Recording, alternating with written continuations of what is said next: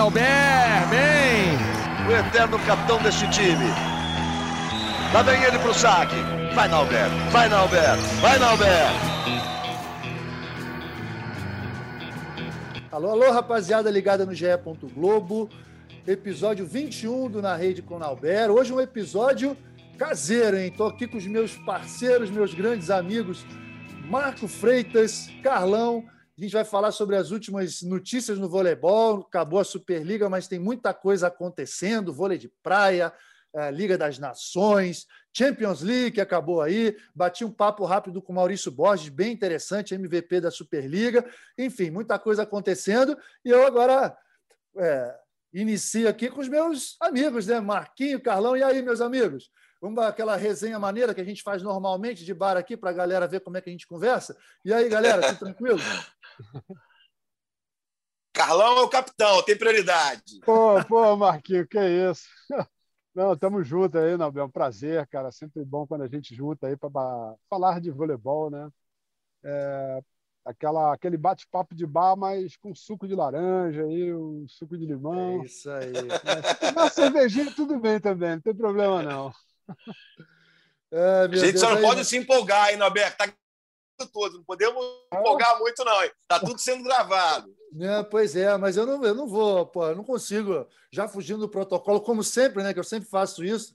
Pô, o Carlão, cara, tá lá no meio do mato, lá em Mauá, que coisa linda, lá com o nosso querido Badá, eu sei que o Fernandão tá por lá também. Pô, nossas, nossas grandes reverências, né? Esses grandes é, essas lendas do voleibol. Marquinhos, na minha querida Teresópolis, cidade que eu tive ó, o privilégio, minha irmã mora lá, que eu passei minha infância inteira. Eu estou aqui numa mini férias também com a patroa, comemorando aniversário de casamento, 12 anos, cara. 12 anos Aê, moleque! Maravilha, maravilha. Beijão para Amanda, para você, irmão. Pois é, né? Vocês estão, Nobel, vocês estão né? quase, é, Nobel, vocês estão quase chegando lá. Eu vou fazer 31. 31 anos, cara. Com a mesma Marquinhos mulher, já... hein? Meu Deus do céu, cara. A gente, a gente vai chegar. Estamos caminhando a passos largos e, graças a Deus, tudo bem. Marquinhos também, né? Quanto tempo com a, com a Mari? Vou fazer 11 também esse ano, irmão. Pô, cara, então, então, assim, muita coisa a comemorar, né? E aí a gente comemora fazendo o quê? Falando de voleibol. Falando de voleibol, que é a nossa paixão, que é o nosso grande amor. Vou começar pelo Mar... com o Marquinhos, porque é o seguinte, ele comentou a última etapa agora, do, da terceira etapa lá de Cancún, do circuito de vôlei de praia, né, Marquinhos? Lá na bolha de Cancún, etapa quatro estrelas, foram três seguidas. E aí, resultados interessantes no masculino, essa dupla do Qatar, o Sheriff e o Ahmed, ganhando a etapa, chegaram em três finais seguidas. No feminino, a, a dupla australiana Clancy e Artacho venceram as brasileiras Agatha e Duda. Marquinhos, dá uma apanhada geral aí de que foi essa última etapa e também das, das três etapas, né? já, já que a gente foram três etapas seguidas, e dá para a gente ter um pouquinho da noção de como essas duplas estão, já que não foi um torneiozinho só, foram três seguidos. É verdade. É, vamos começar pelas notícias não tão boas, né? Porque o Bruno e Evandro acabaram, inclusive, voltando para o Brasil. O Bruno ainda não conseguiu se recuperar adequadamente uhum. para jogar nesse nível, né? E lá estava difícil jogar. Areia super fofa, é, um calor danado, uma sequência de jogos absurda, né? Três finais de semana, você acaba de jogar, eventualmente no domingo, já está em quadra, dependendo da sua situação no ranking, terça-feira. Então, de fato, uma loucura, né? A equipe voltou para o Brasil, eles estão tentando se estruturar para a sequência dos campeonatos, né? Falta ainda duas etapas antes dos Jogos Olímpicos, duas etapas a serem confirmadas, né? diante desse contexto delicado que a gente está vivendo. Já o Alvinho e o Alisson fizeram uma excelente segunda etapa. É, a gente tem que lembrar que, diferentemente de quase todas as equipes, já existem algumas classificadas por critérios de pré-olímpico, que já teve um pré-olímpico europeu, e também as equipes japonesas, evidentemente, por ser país sede, e os campeões, mundiais, campeões mundiais. Eles já estão classificados. Os demais, outras 15 vagas, ainda estão em disputa. Então, quando os caras estão jogando para ganhar agora, o Brasil tem essa premissa né, da tranquilidade para se preparar. Eu conversei bastante com o Leandro Brachola, que é o técnico do Alisson do Alvinho, e ele foi muito claro nisso, né? Que eles, evidentemente, querem jogar bem, querem estar bem, mas o objetivo está lá na frente. Então, tem ali uma carga de preparação física, toda uma estrutura diferente das outras equipes. De qualquer maneira, eles conseguiram um, um bom bronze, um jogo bem curioso, né? Contra o Maul Sorum, numa semifinal muito diferente do normal, que eles tomaram um cor no primeiro set, assim, assustador.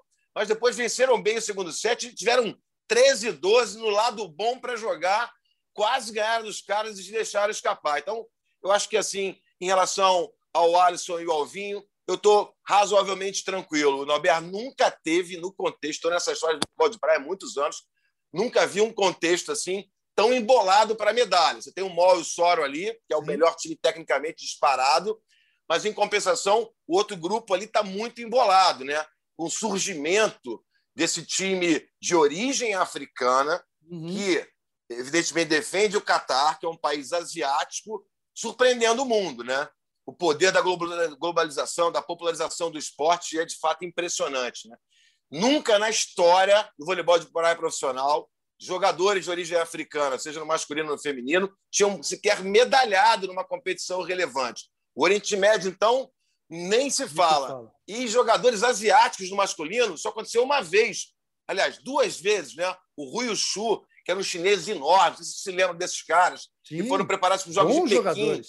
Não eram bons jogadores, eles ganharam, se não me engano, Moscou e, Marse e Marsella em 2010. Então foi um relâmpago que aconteceu. Então, os caras entraram para marcar mesmo a história do voleibol.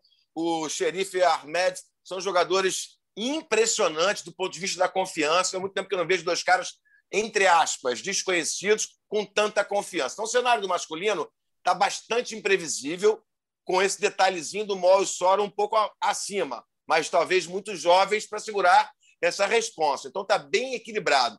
No feminino, as notícias são bem melhores. Uh, vou começar por uma não tão boa assim. Ana Patrícia e Rebeca não tiveram ainda bons resultados nessa temporada. E para piorar um pouquinho, a Rebeca teve uma torção, acabou torcendo o tornozelo, andando, caminhando lá de bobeira e ficaram de fora da última etapa. Mas também o Reis está muito consciente dessa questão da preparação, já estão classificadas, está bem consciente. O que é diferente da Ágata e da Duda. Essa sim é a melhor notícia para o voleibol de praia do Brasil.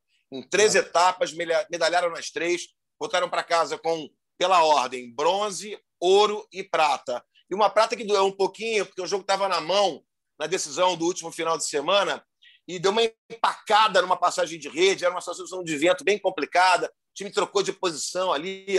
Essa foi a minha única crítica, achei que não precisava ter feito aquela troca eu, eu, naquele eu, Marquinho, momento. Marquinho, é, só uma pergunta. Por que, que tu achou assim que os times brasileiros, óbvio que o vento sempre atrapalha, mas porque eu, eu assisti tudo, desde Qualify, Caltricota, e eu achei que os times brasileiros tiveram mais dificuldade para jogar no vento. Por que, que, de repente, não sei se foi uma observação ou de repente eu posso estar enganado. O que, que você achou disso? Eu acho assim, primeiro que ali tinha uma condição de vento bem particular, viu, Carlão? Não estava tão claro se assim, o lado bom, o lado ruim, porque o vento estava é. entrando muito pelo mar, então entrava Exatamente. meio que em diagonal onde atrapalha ali no levantamento, principalmente, entendeu? Então, estava difícil de ajustar. Não é aquele campeonato que você começa jogando a primeira partida de cinco com o mesmo vento, você vai se ambientando. Então, uhum. havia ali uma necessidade circunstancial de adaptação. Está sempre ligado. E, de fato, nos jogos é, decisivos, televisionados, a gente viu alguma dificuldade. A própria Agatha e Duda, na semifinal, contra a Pavan uhum. e a Melissa Parede, já tiveram dificuldade no levantamento, tiveram dificuldade na final. Mas, de qualquer maneira, eu acho que o resultado da Ágata e da Duda é espetacular. Elas estão uma maneira diferente de ver essa preparação. Elas estão buscando o dia a dia. Com tantas mudanças no calendário, o Marcos Charo, o treinador, ele achou por bem encarar o circuito brasileiro 100%, as etapas do Mundial 100%. E eu achei muito interessante, cara, porque que que a melhor disso, maneira. Hã? O que, que, que, você acha disso? Porque realmente a gente sabe assim, não é uma, uma preparação padrão, né? Nós temos quatro duplas aí, duas femininas, duas masculinas está chamando realmente a atenção e até fazer essa observação, se, se, o Carlão quiser falar sobre isso também. Mas a Agatha e Duda, elas vieram muito bem nesse circuito nacional e já estão, né? Parece que a Olimpíada vai ser semana que vem. A gente fica, a gente pode ficar tranquilo em relação a isso. Você falou aí que ele está jogando torneio a torneio, não é um pouco perigoso. Você que já participou de pô, campanha de duas medalhas, de duas medalhas olímpicas do nosso voleibol de praia. Acho que essa era uma coisa também que eu queria assim pontuar, né, Nalbé? Porque eu acho que eu estou vendo a Águia Duda muito bem, não só tecnicamente. Elas estão muito seguras na virada de bola, fisicamente, o passe. A levantada, eu assim até achei que elas tiveram alguma dificuldade, mas foi em função do vento, porque quando não ventou, quando o vento diminuiu, elas levantaram muito bem. Né? O contexto é, da combinação defesa, bloqueio das duas, fisicamente, pô, tô achando a Ágata, né? obviamente que a idade às vezes pesa um pouco, mais ou menos também, porque eu vi o Dalhouse e o Luciana jogando com 41 anos, os caras estão voando. E eu não sei, cara. Eu acho assim que elas estão no ápice. Não sei se o Marquinhos concorda com isso. Tem os dois não, lados da moeda, né, Marquinhos? Tem os é, dois é, lados assim. É. Porque ganha moral, mas a gente sabe que o grande objetivo é na Olimpíada ali. Ao mesmo tempo, a gente vê uma situação de um Evandro e Bruno que estão correndo atrás. Correr atrás é muito difícil também, né? O que você acha disso aí como técnico? É aquela história, né? É, vai parecer arrogância da minha parte cravar alguma coisa nesse sentido, até porque nenhum de nós, por mais experiência olímpica que nós três tenhamos, nenhum de nós viveu aí uma situação que nunca existiu. Né? Uhum. Que é uma Olimpíada nesses moldes, nessas circunstâncias, vai empurrando. Era 2020, agora 2021, então vai gerando uma expectativa, uma ansiedade. Então eu acho assim que você corre algum risco nesse sentido de atingir o ápice antes ou depois e tal. Esse, esse risco vai ocorrer, tá? de qualquer maneira, vai ocorrer, acho que vai ocorrer com qualquer um que está fazendo uma aposta para atingir em julho, setembro, é difícil você cravar. Então, acho que diante dessas circunstâncias, você se fortalecer emocionalmente, com a confiança adquirida pelos bons torneios disputados, pelo bom voleibol jogado e minimizar a ansiedade, vivendo intensamente cada dia. Eu fico com esse 2 a 1 um aí, entendeu? Ah. E o Renan, cara, que é o preparador físico, ele é muito bom, viu? e é marido da Ágata, o que favorece essa organização do dia a dia, eles são muito cuidadosos. É o, olha, eu me arrisco a dizer que é o time mais profissional, na melhor concepção da palavra possível, de todo o circuito, incluído o masculino e feminino. Não vejo nada tão organizado, tão bem feito, tão consciente de cada detalhe como esse time. Então, eu acredito na, na, na preparação e o conselho que eu daria para evitar isso que vocês estão levantando de maneira muito pertinente é, a partir de agora, escolher as etapas para vivê-las 100%. Uhum. Entendeu? É como, escolher as etapas. Por exemplo, como, como o Mal e o Soro fizeram. Resolveram não jogar a terceira etapa. Os caras estão né? voando, estão no ápice. É isso. Abdicaram. É isso. Deu. É isso. O cara, quem viu eles ganharem a segunda etapa, o cara falou, pô, ele falou assim, quando a, tele, a televisão estava em cima, ele falou, pô, tô exausto, tô morto. Dava para ver, né? Não conseguindo mais, entendeu? E a gente é, sabe é que isso pesa, né? É isso. Acho que, de uma maneira geral, deu para a gente dar uma atualizada no nosso voleibol de praia, que é sempre esperança de medalha. Para quem nos acompanha, a gente lembra, né? Que de 1996 para cá, o Brasil nunca deixou de ganhar medalha. 1996, Mas... ano de inauguração olímpica para o voleibol de praia. O Brasil sempre trouxe medalha. E, e Marquinhos, uma outra coisa, cara, assim, tu já vive o vôlei de praia há muitos anos, eu joguei com o Naubé, a gente também já acompanha, eu não acompanho há tanto tempo como você, mas uma coisa que me impressionou, cara, foi a mudança técnica do vôlei de praia. Eu, eu quase que estou vendo, principalmente no masculino, no feminino também. Eu estou vendo jogadores baterem bolas de tempo, bola rápida. Né? Pô, tempo atrás, eu vi jogador atacar bola de tempo atrás, cara. Né? Jogadores tecnicamente muito bons no levantamento, assim, uma coisa impressionante. Então, eu estou vendo uma mudança muito drástica no vôlei de praia. Não é mais aquele jogo formal, aquele jogozinho, ah, faz o passe, ataca aqui, faz dessa maneira, um contra-ataque. Né? Você vê, por exemplo, um Tijan, Tijan Ahmed jogando, 1,85m, o cara salta pra caramba, uma velocidade incrível no fundo de quadra. Né? O Christian Soron, enfim, é, o, Soron, o Mauro Soron talvez seja a dupla que joga um pouco mais quadrado, né? Mas eles jogam na, base da, da, da, eficácia mesmo. Assim, eles são muito efetivos, tem um bloqueio, um sistema defensivo muito bom. Mas isso que o Carlão falou realmente está chamando a atenção, né? Como que eles estão mexendo, todos levantando de toque. Quem lembra das, das, grandes duplas da história do voleibol de praia não se lembra, né? De tantas variações assim de ataque, algo que está tá bem interessante. Mas acho que deu para a gente destrinchar bem aqui há sempre aquela esperança, né, Carlão e Marquinhos, de, de medalha, seja no feminino, seja no masculino, mas eu vejo um cenário, assim, comparado com as outras Olimpíadas, um cenário mais difícil. O Brasil não chega com essa certeza toda, não. Vai ter que botar a tradição, vai ter que botar boa preparação em quadra para trazer essas medalhas aí. Vai ser, vai ser bem difícil. Né? É isso, principalmente perfeito. no masculino. Principalmente no masculino. Principalmente no masculino. Perfeito. É. Exatamente isso, assim. É isso aí. Galera, vamos lá. Mudando de, do vôlei de praia para o vôlei de quadra. Nesse último final de semana, a gente teve a final da Champions League, jogos disputados lá em Verona. A gente viu o Coneliano com incríveis 64 vitórias seguidas, encerrando uma temporada campeão europeu, vencendo o Vakif Bank da nossa Gabizinha. Infelizmente, torcemos muito pela Gabi, mas foi um 3 a 2 uma Egonu que é de outro mundo, inacreditável que essa menina está fazendo, que pode fazer ainda, né? muito jovem. No masculino, a gente viu pela primeira vez um time polonês sendo campeão europeu, Zaxa, e vencendo o Trentino do nosso Lucarelli. Infelizmente, os representantes brasileiros ficaram em segundo lugar, mas foram grandíssimos jogos, né? Grande evento, ainda com todas essas restrições, né? O mundo inteiro passando por isso, mas foram grandes jogos e, e finais que marcaram muito, né? Por esse, por esse ineditismo do time polonês no masculino e por essa hegemonia espetacular do time feminino. Carlão, você assistiu?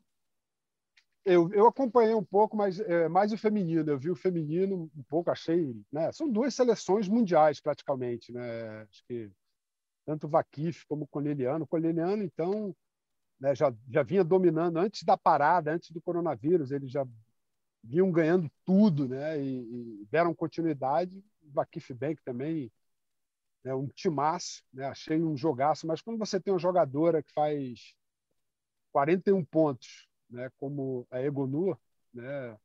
A Gabi fez uma bela partida, foi muito equilibrada, né? Mas acho que no feminino, uma jogadora que marca 41 pontos, eu acho que talvez só a Tinzu jogue é, nesse nível de pontuação, né? Que você sempre acha que ela não vai conseguir, que ela está atacando demais, que a levantadora está dando muita bola para ela, né? Mas a, a, levantadora do Corneliano, né? Acho que é Volas que fala o nome dela. Isso, né? isso. A loirinha, né? Não, obviamente que tem um timaço, né? Robin de Cruyff, enfim, pode citar várias jogadoras né? espetaculares né? no time do Corneliano, né? mas a Egonu realmente está fazendo a diferença. Não sei se o Marquinho concorda com isso. Comigo, o, né? Marquinho... É impressionante, cara. É, é pontuação de. Acho que nem masculino faz isso. Cara, é inacreditável. O Marquinhos, quando ela faz menos de 30 pontos, a gente já olha assim meio torto, tipo, Ih, jogou mal. Não, não, é, é, é impressionante, né? Porque essas, essas pontuações, elas normalmente chegam para gente lá da Coreia, lá do Japão, é, quando tem um estrangeiro socando a cabeça dos japoneses, dos chineses ou das chinesas, enfim. E a menina faz isso contra as melhores equipes do mundo, né? É inacreditável, assim. Eu não sei, cara. Eu acho que está é, tá abrindo aí uma possibilidade da gente começar a fazer uma comparação histórica em termos de é, eficiência né, e desproporção em relação às outras que a Mireia tinha na época dela, cara. Assim, uhum. É uma coisa impressionante o que ela faz, porque cria-se uma expectativa, ela chega lá e corresponde. Porque o jogo, cara, é, em termos assim de aproveitamento das opostas, foi igual. Porque a uhum. sueca uhum. Isabel Hack também é inacreditável. Ela fez 33 pontos no jogo, amigo. Uhum. Só que aí que tem uma outra diferença que pesa a favor da Egonu. Ela cresce quando o bicho pega, meu irmão. A é diferença da atuação dela no tie-break para a Hack foi absurda. Ela Tava jogou muito no quinto set. Vakifbank abriu 4 a 0 no tie-break, pensou, e aí pinta aquele fantasma, caramba, vamos perder a única partida da temporada aqui no jogo mais importante. Mas não, elas se mantiveram tranquilas, né? Tem a De Gennaro, outra grande, grande líbera, um timaço esse time do, do, do Corneliano, mas a Egonu virou, não sei quantas bolas ela virou no tie-break, acho que foram umas sete ou oito. Eu acho que talvez, né? Não sei se o Marquinho é, se vocês acompanharam né, o jogo, mas eu acho assim que das duas levantadoras, a Volas jogou melhor que a Maia Oganovic em alguns momentos. Ela escolheu melhor. São duas levantadoras extraordinárias, né? mas eu acho que a levantadora do Corneliano, é, as opções dela nos momentos decisivos foram melhores. E aí, Marquinhos, no masculino, Zaxado, Nicola Gibbet, que comemorou e muito esse título europeu, primeiro título de um clube polonês. Olha que sinal importante, né? A gente que estava acostumado a ver clubes russos, italianos, é a globalização, inclusive ali na Europa, né? Os mercados emergentes chegando muito forte. Pois é, cara, que título importante, né? Eu digo sempre que esses títulos para a Polônia são muito relevantes para o voleibol mundial, né, Norberto? É, eu estava falando sobre a Volos, levantador, levantadora do Corneliano, que é polonesa também, né? Porque, uhum. para quem nos acompanha, com certeza eles sabem disso, que não tem nenhum país do mundo onde o voleibol é tão popular, onde tem tanto investimento de uma maneira geral no voleibol como na Polônia. Então, se não é para o Brasil, que seja para a Polônia, que vai alimentando o nosso esporte, né? Eu acho que tem duas coisas muito simbólicas. Primeiro, essa questão do Nicola Gribich, né? Já está dando até, pelo menos nos jornais italianos e tal, como certa contratação do Perugia, né? Perugia já está atrás dele para o lugar do Heine, né? É, do, do, do, do Vital Heine, porque ele é um nome muito forte lá, você jogou com ele, sabe muito bem o que, que ele significa, o Carlão da mesma forma. Então, um título que para ele talvez até faltasse, para afirmar ele como também um treinador gigante no cenário. Agora, tem um cara ali que eu acho que é, é, é um jogador histórico, que a gente nem sempre fala tanto dele como ele merece, que é o Tony Uti, o levantador, cara. Grande ele é levantador. é impressionante. Ele faz e ele tem, tem, um nome muito linkado com a história do clube, né? Ele levou o Zaxa para um outro patamar depois que ele chegou lá. Então, acho que tudo tem muito a ver com essa ligação de um ex-grande levantador, hoje grande técnico, que sempre foi líder, com o Tony Uti. Acho que dificilmente isso ia acontecer, porque eu estava, sinceramente, apostando no Trentino. Mas o, o, o Tony Uti, para mim, foi o cara que fez a diferença naquela decisão. Beleza. É, foi, foi bacana a gente ver né, dois brasileiros, dois protagonistas da nossa seleção jogando uma final, estão sempre presentes, o Brasil sempre presente. Felizmente não venceram, mas faz parte do jogo. Foram duas grandes finais. Galera, olha só, Liga das Nações chegando, né? Então, assim, aquela nossa brincadeira do início, ó Marquinhos Terê, o Carlão lá em Mauá, eu aqui também dando aquela curtida. Vamos curtir bem, porque Vai quando a gente começar a trabalhar, olha só, Liga das Nações do dia 25 de maio até 26 de junho, teremos jogos todos os dias, né? Sempre aquela alternância de feminino, masculino, feminino, masculino. Então não vai faltar trabalho. O Brasil no feminino estreia com o Canadá, no masculino estreia contra a Argentina. E aí, o que, que vocês estão achando? Você acha que os times vão levar a sério essa Liga das Nações ou vai ser somente uma preparação para a Olimpíada? Vai lá, Carlão. É, eu acho que os times vão levar a sério, sim, cara. Também como uma preparação e, e o formato, né? O formato diferente daquele estresse que, que tinha a Liga das Nações, muitas viagens. Sem dúvida nenhuma, os técnicos vão poder é, poupar mais os seus atletas. Eu acho que as equipes podem até render, né, depois de, de tudo isso que aconteceu no mundo, toda, todas essas mudanças, é, esse formato de bolha, você ter a possibilidade de ter uma segurança maior, dar uma tranquilidade maior para os atletas. Eu acho que é uma ótima estreia, é, tanto para o masculino como para o feminino. É, e, é um teste, né? sem dúvida nenhuma, uma competição importantíssima né, de um teste para os técnicos já avaliarem né, de que forma a equipe vai ser formatada. Né? Mas eu, eu, sinceramente, óbvio que eu preferia que não tivesse a pandemia, mas aquele formato de muito estresse antes de uma competição importante como a Olimpíada, lance de viagem, né, você pode, sem dúvida nenhuma, causar uma contusão num atleta importante. É, essa administração vai ser muito importante. E, enfim, as nossas seleções brasileiras já estão quase completas, né? só faltando a Gabi no feminino, o Lucarelli no masculino, já já se incorpora. Leal também, né? Leal também. Leal, exatamente, Leal, muito bem lembrado, Marquinhos, muito bem lembrado. E, inclusive, eu bati um papo com o Maurício Borges, MVP da Superliga, que está se transferindo para o voleibol italiano, bati um papinho de 15 minutos com ele.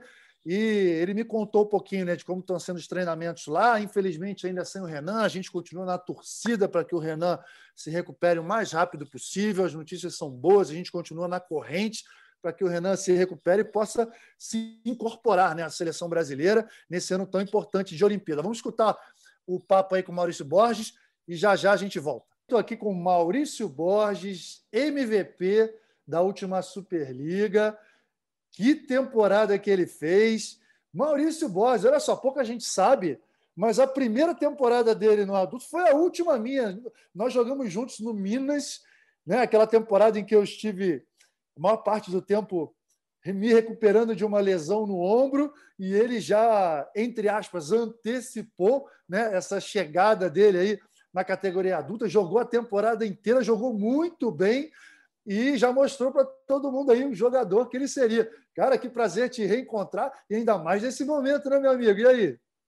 Opa, Nalber, é um prazer te, te reencontrar aqui e é sempre uma honra estar, tá, estar tá conversando contigo. Você é uma referência no cenário nacional e mundial aí. Ah, cara, como é legal, costumo sempre falar, como é bacana, porque a gente ficou esse tempo todo, não sei se falar, a gente se encontrou várias vezes, mas não convivendo juntos. E aí eu lembro do menino que você era naquela época, e agora o, o homem, o jogador feito, um cara experiente, referência, equilíbrio do time de Taubaté. Pô, cara, que temporada, hein? Me explica aí. Talvez a temporada mais difícil para a maioria de todos os atletas, posso, posso afirmar que foi a sua melhor temporada. Posso, posso afirmar isso? Podemos afirmar que foi a melhor temporada do Maurício Borges? O Nalber foi, se não foi a melhor, foi uma das melhores. Eu acho que esse ano foi uma temporada muito atípica para, acho que para todos os atletas, né? Não só para mim, mas é, se não foi a melhor, foi uma das melhores temporadas que eu já fiz na minha carreira.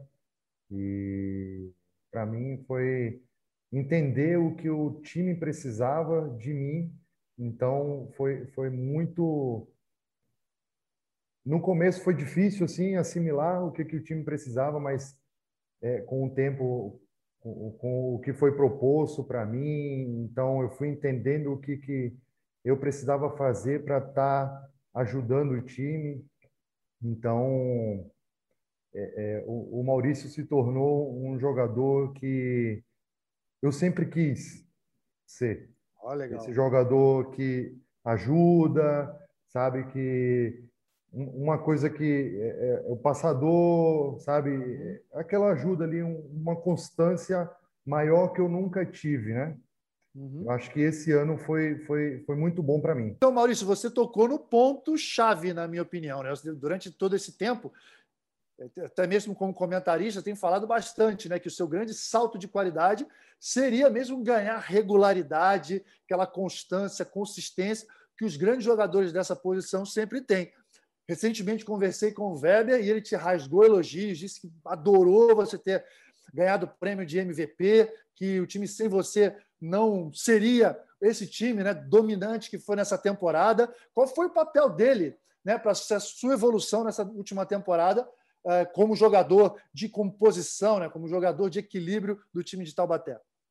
Então, Albert, desde o começo a nossa conversa foi foi bem clara, né? Que o que ele precisava de mim, então foi proposto para mim tudo aquilo que eu eu, eu precisava, né? Fazer para ter essa constância. Então, já é, treinar, é, ralar bastante, sabe?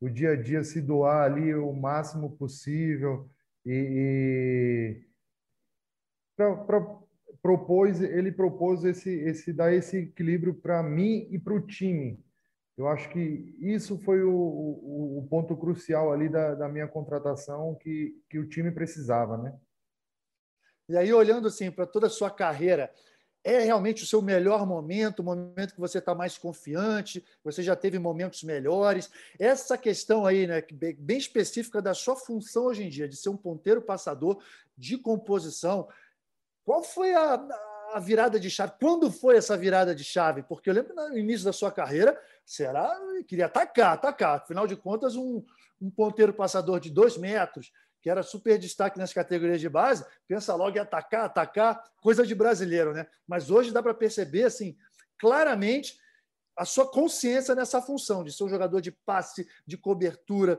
de dar aquele, de, de cobrir o time, né? Quando onde está descoberto, enfim, coisa que o Weber falou bastante. Quando foi essa virada de chave? Ronaldo, 2016, eu acho que 2015 lá no, no Pan-Americano, né?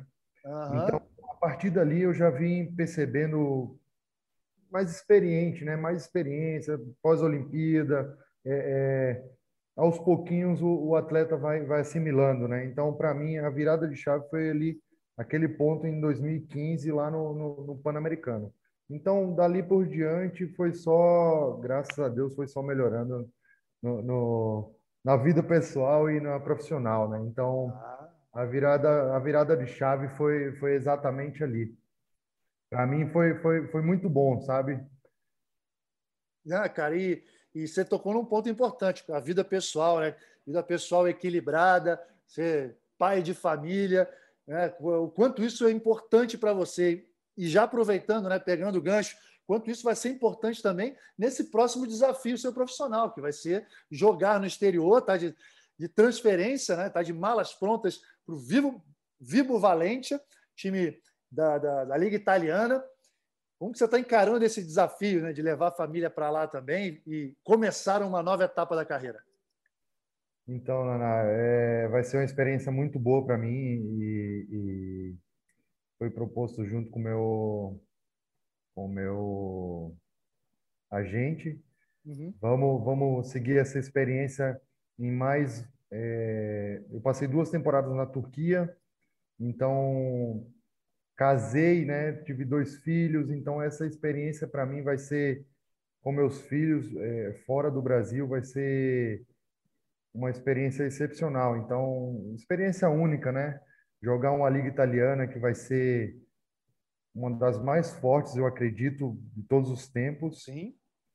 Então, vai ser um desafio muito grande para minha carreira.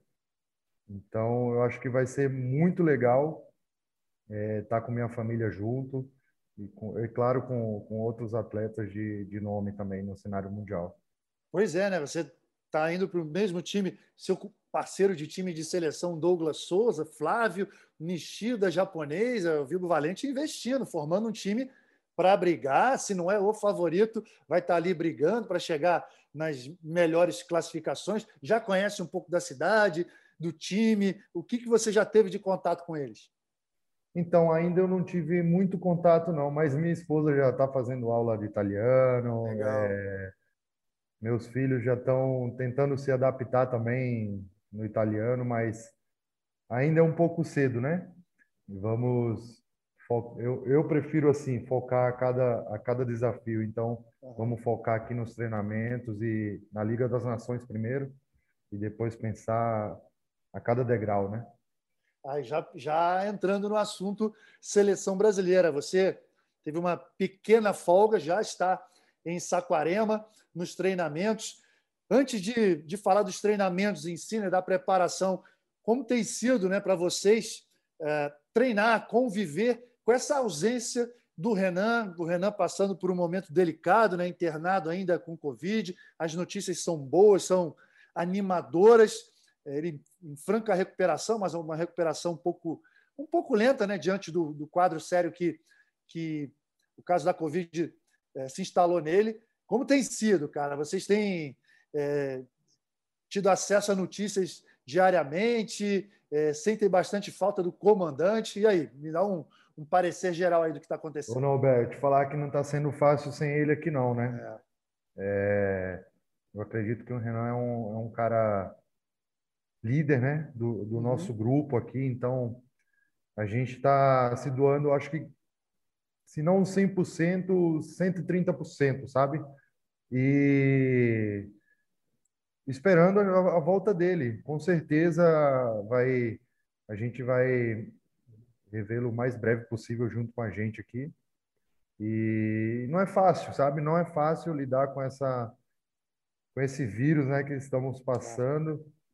E temos sim, sempre que o, o doutor Malzak está sempre junto aqui, passando sempre notícias boas, graças a Deus. Então, é, não está sendo fácil, mas a gente está lutando aqui para a espera dele que ele volte o mais rápido possível e estar tá junto com a gente aqui para lutar essa mais essa batalha, né? É isso aí, a gente é o desejo de todos nós, né, que ele se recupere mais prontamente possível. Mas como que tem sido os treinos? Quem tem comandado os treinos? A gente sabe a comissão técnica é super gabaritada, mas fico com a impressão de que o Tabashi, né, super experiente Tabashi, está comandando esse planejamento de treino em geral. É isso mesmo? Ou cada um faz, é, é cada um dentro da sua função específica? Como é que está sendo essa divisão de treinos? Então, o Tabacho está comandando sempre, mas sempre com, com a ajuda do Carlos Schwank, né? E Sim. do Renato Bach. Então, todo, todo mundo se, se doa, está se doando ao máximo ali na, no que a gente precisa e, e junto a gente está dando o nosso máximo aqui, né? É, e, e, assim, Liga das Nações. Qual a conversa de vocês aí? Vocês vão usar a Liga das Nações, porque vai ser um torneio difícil, né? um torneio muito cansativo muito desgastante devido às circunstâncias né, de necessidade de se fazer numa bolha, mas o Brasil é, olhando um pouco adiante para os Jogos Olímpicos. Mas, ao mesmo tempo, Brasil é Brasil. Há sempre uma expectativa de vitória e a cobrança do Brasil entra sempre para vencer. Como que vai ser dosar isso? Qual a conversa com os principais jogadores do time e a comissão técnica em relação à administração desse, desse não desse problema, mas desse momento? Então, Nobel, eu acho que nós estamos em, em, em um grupo. O Brasil sempre teve um grupo muito forte, né? Então, o nosso grupo aqui está. O, o, o, que, o que for participar do começo, do meio do fim, eu acho que a galera se doa ao máximo, mas a conversa aqui é uma só. A gente nunca entra para brincar, né? Ah, a gente está sempre dando sempre o nosso máximo, o nosso 110%. Então, a conversa é sempre essa, nos treinamentos, é, possa ser no jogo. Então, já, já estamos nos preparando para o que, o que vier pela frente, quem for jogar, então vai dar ali o seu máximo. A gente sabe muito bem que é a cultura estabelecida ao longo do tempo na seleção adulta, né, que interessa quem sai jogando, existe um time, existe um elenco, uh, um grupo muito forte. O Brasil só venceu muito por causa disso. Mas diga a verdade, Maurício Borges, com esse momento espetacular de carreira aí, tem aquela ambição de, de ter a chance como titular, de se manter ali como titular. A gente sabe que a concorrência nessa posição é muito forte, né? sempre foi ao longo de toda a história da seleção brasileira adulta. Lembro de outros momentos em que a gente tinha quatro, às vezes cinco dos melhores ponteiros do mundo juntos, e é o caso agora. Dizer, tem você, tem Douglas Souza, tem Leal, tem Lucarelli. Olha só, só esses quatro, né? Fora os outros mais novos que podem brigar também. Qual é a cabeça do Maurício Borges? Estou aqui para ajudar ou se der mole, vou ser titular? Não, bem, eu penso sempre em ajudar o grupo. É Acredito que quem tiver melhor ali vai jogar e não, não vai ser fácil. O Maurício Borges está ali pra, sempre ralando o tempo inteiro e, e puxando sempre a galera para cima. Então, nunca deixar, nunca, deix, nunca dar mole. Se der mole, Maurício Borges está aí. Ah, garoto, agora, agora eu gostei, cara, porque é, a gente sabe muito bem ao longo do tempo né, que foi estabelecida uma cultura na seleção. É isso aí, não interessa quem está jogando, quem não sai, é, há sempre um padrão estabelecido, independentemente das peças, mas a competição interna sempre foi muito importante também. Um jogando para cima e a mentalidade é sempre essa. Cara, Maurício, te desejo a melhor sorte do mundo, cara. Obrigado. Você deve estar aí entre um treino e outro em Saquarema, né? Deve estar querendo dar aquela cochiladinha aí depois do almoço para treinar daqui a pouco, mas aí veio aqui bater esse papo rápido com a gente. Parabéns por toda a sua carreira e muito boa sorte, cara. Estamos aqui na, na corrente. Em breve, espero poder te encontrar pessoalmente, cara. Valeu.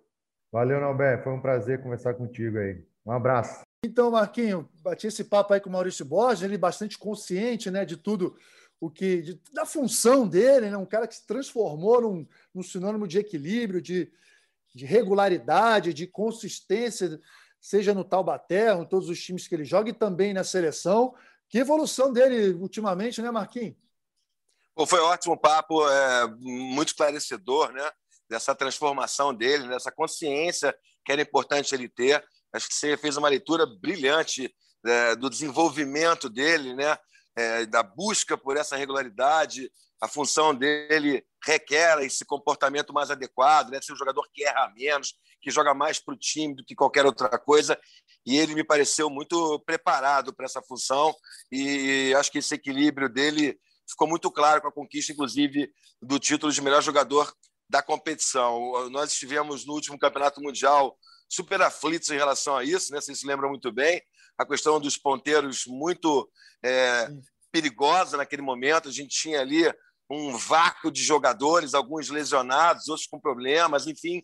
Hoje a gente está com jogadores de altíssimo nível, né? Você lembrou bem durante o papo, o Lucarelli e Leal, que estão chegando agora para a seleção brasileira, Borges e o Douglas foram campeões por Taubaté. O Brasil está super bem servido, como foi nas principais conquistas, bem servido nessa posição. É, conversei com o Ricardo Tabacho também ontem e, e ele me atualizou detalhes muito importantes. Né? Essa competição vai ser disputada nesse formato de bolha, lá em Rimini, na Itália. Para quem não conhece tão bem, Rimini é uma região de praia, é uma espécie de Copacabana, é mais ou menos como Copacabana. É uma praia muito popular, muito turística, mas os caras vão ficar isolados num centro de convenções. E ele me trouxe uma informação que tem muito a ver com o que vocês falaram aí, que é bastante importante da gente explorar. É, diante desse quadro, né, ninguém tem certeza absoluta de como os técnicos vão agir, que seleções por lá estarão representando seus respectivos países. A, Confederação, a Federação Internacional abriu um precedente que é o seguinte: depois da terceira semana das cinco da fase classificatória, é, cada seleção poderia trocar seis jogadores. Então, isso bate diretamente com essa questão da estratégia. Né? Imagino eu que os técnicos vão repensar muito a escalação desses jogadores, em especial os que estiveram disputando a reta final da Champions, né? Para poder poupar, para poder entender a necessidade de cada seleção e para explorar.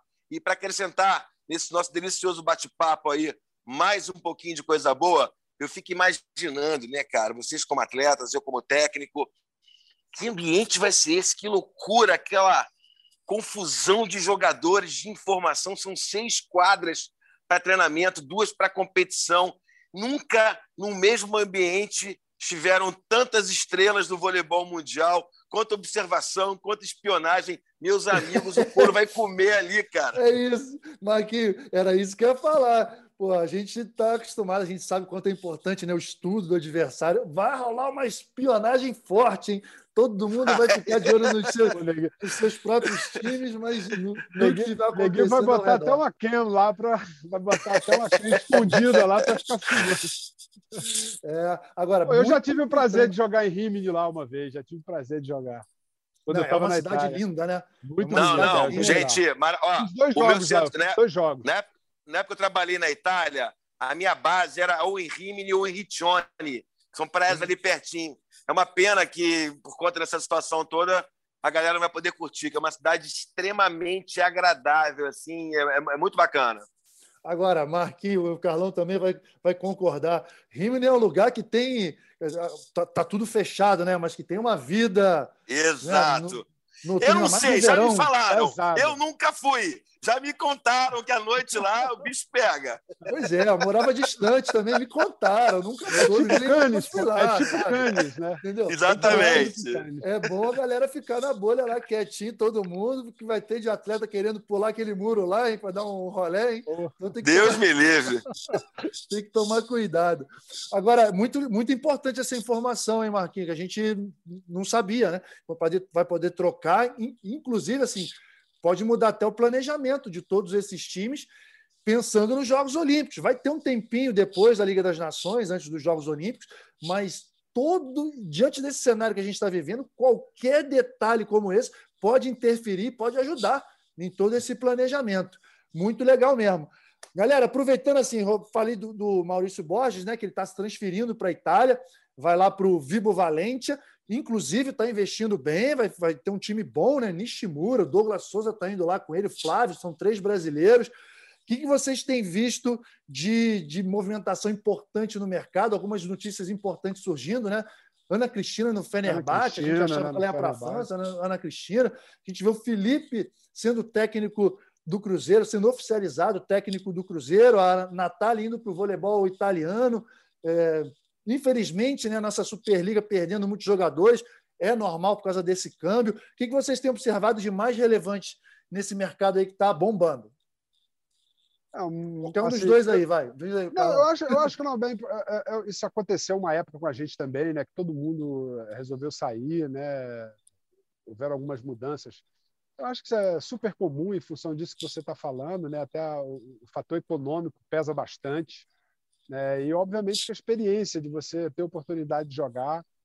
Né? Eu acho que a própria Ana Cristina, né? muito jovem já, indo para um, uma experiência é, maravilhosa, não só financeira, mas é, de vida. Eu acho que todo jogador brasileiro, falando como brasileiro, deveria né, passar por essa experiência de, de, jogar no exterior. A nossa Superliga assim enfraquece, mas eu também vou para o outro lado, né? Vai, vai dar oportunidade de muitos Isso. jovens aparecerem né? e que a gente continue o trabalho, desenvolver esse trabalho na base, né? Para que a gente possa ver jovens jogadores aí aparecendo na nossa Superliga. É isso aí, Marquinhos. E aí? Fechando É isso, né? Eu acho que, acho que esses, esses são pontos super importantes que vocês levantaram. Eu acho que nessa última Superliga a gente já teve a possibilidade. Se não tivesse essa mudança, tantos jogadores indo para fora, talvez a Ana Cristina nem tivesse estourado ainda talvez esperasse mais um pouquinho para estourar, talvez a gente não tivesse uma jogadora com a possibilidade de nos ajudar muito nas Olimpíadas de agora, inclusive, não fosse essa questão das jogadoras do Brasil indo para fora, abrindo a possibilidade de novos valores aparecerem. O, é, o irmão questão... do Alan, o irmão do Alan, né, Marcos? Exato, exato. Muita gente, cara, muita coisa aconteceu nessa Superliga importante nesse sentido, não é verdade? E eu, eu queria acrescentar também é, a, a, o Modena, né? O Modena que o Norberto também conhece tão Isso. bem, né? O, o, Carlão mais socou o Modena do que jogou no Modena. Né? É Deu mais pancada no Modena. Eu morava do lado, eu morava do lado ali, mas. Ia lá, dava umas porradinhas lá e voltava, né, Carlão? Mas o Modena com, com, com o Bruninho e o Leal, né, cara? Os caras. É, é impressionante, né? Impressionante. É, eu, eu acho que o, que o Bruno já quebrou. Existia muita resistência ao Bruno, né? Por toda a questão do Ricardinho, por ser filho do técnico. Eu acho que há muito tempo isso já ficou para trás. Só aqueles que realmente têm algum tipo de problema para analisar as coisas, que têm coisas misturadas na cabeça, não conseguem só analisar o vôlei, que tem essa dificuldade. Porque na Europa, meu amigo, ele é disputado à tapa. A gente tem informações, é os melhores times de voleibol do mundo. Todos quiseram o Bruno. Não é que foi, ah, não, Tony T, Christensen. Não, todos os melhores times do mundo quiseram o Bruno. O cara é um absurdo e a gente tem que é. cada vez mais reconhecer e valorizar o capitão da seleção brasileira. Eu assino embaixo, queria fazer essa reverência, porque, inclusive, eu conheço o Bruno, meu amigo, um cara que eu admiro demais, né, por toda a liderança, por todo o caráter que ele tem. Ele mesmo é, tem um carinho muito grande por Modena, justamente por isso, porque lá foi o primeiro lugar em que ele sentiu assim, falei, pô, aqui dou valor a mim. Aqui ninguém me olha como filho do Bernardo, aqui me olha como um Bruno, que sou um grande levantador. E a partir dali, assim, a carreira dele decolou. Acho que ele já já, lógico que tem um chato outro que sempre vai ter aqui no Brasil. Sempre no vai Brasil, ter. Nossa, sempre vai ter. Maluco. Sempre é, exatamente. Nesse caso aí só pode ser maluco realmente, porque não reconhecer né, tudo que o cara fez, um dos jogadores mais vitoriosos da história do voleibol, não digo nem da geração dele, não, da história do voleibol, a gente tem que bater palma e está indo para mais essa experiência lá. Leal, levou Leal, Ingapet, meu Deus, esse trio aí vai ficar bonito. esse trio aí não pode ir para Rimini, não, viu, Norberto? É, mas os outros times, os outros times vão, vão pedir, pelo amor de Deus, pô, manda lá o pessoal pra, de Rimini chamar para eles darem um rolê aqui. Pra pensarem um pouquinho, porque pô, vai, vai ficar bonito esse campeonato italiano, hein? Vai ficar. Mas a nossa Superliga também, né, galera? É, foi o que o Carlão falou. Mesmo com toda essa dificuldade de câmbio, a gente consegue manter ainda algumas jogadoras, alguns jogadores, bons times, e isso mostra, acho, força do nosso do nosso mercado, né? Porque não, quem jogou na Itália, é, você jogou na Itália, né? eu joguei na época que podiam só dois estrangeiros e cada time só podia é, a gente jogava com a Rosa, né? A Rosa, os seis, e o resto era só juvenil, pô. Era é. molecada. E, e foi assim que a Itália cresceu, cara. É isso aí. Deixa eu só fechar essa questão do mercado, Norberto. Se você vai acrescentar mais alguma coisa, fechar é, numa posição que é fundamental né, para o vôlei, que é a, a, a, essa dança dos opostos. Né?